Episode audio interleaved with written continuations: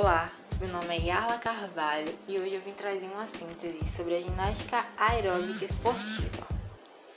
Para começar, a modalidade surgiu em decorrência de estudo do professor Cooper. Ele comprovou que a aeróbica emagrecia e trazia benefícios cardiovasculares através do movimento da dança em sintonia com a música.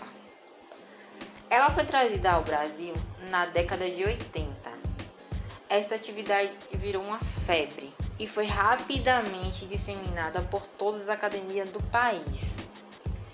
Uma curiosidade é que a FIG, a Federação Internacional de Ginástica, só foi incluir a ginástica aeróbica em seu programa de modalidade esportiva em 1995.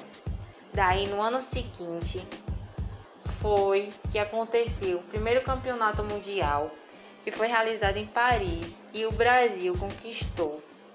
Uma das conquistas do Brasil foi o primeiro lugar na prova individual masculina. Esta modalidade executa padrões de movimentos aeróbicos complexos, de forma continuada e com alta intensidade.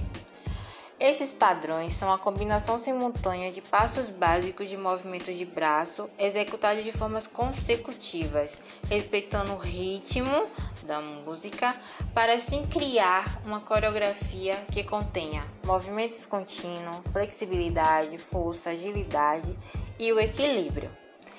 Além dessas, é necessário que a coreografia contenha os sete passos básicos, que são marcha, jogue, chutinho, chute, é, chute alto, polichinelo, elevação de joelho e o afundo. Para finalizar, eu quero ressaltar que essa modalidade requer muito esforço físico, um alto grau de dificuldade, um alto nível de perfeição e muita responsabilidade.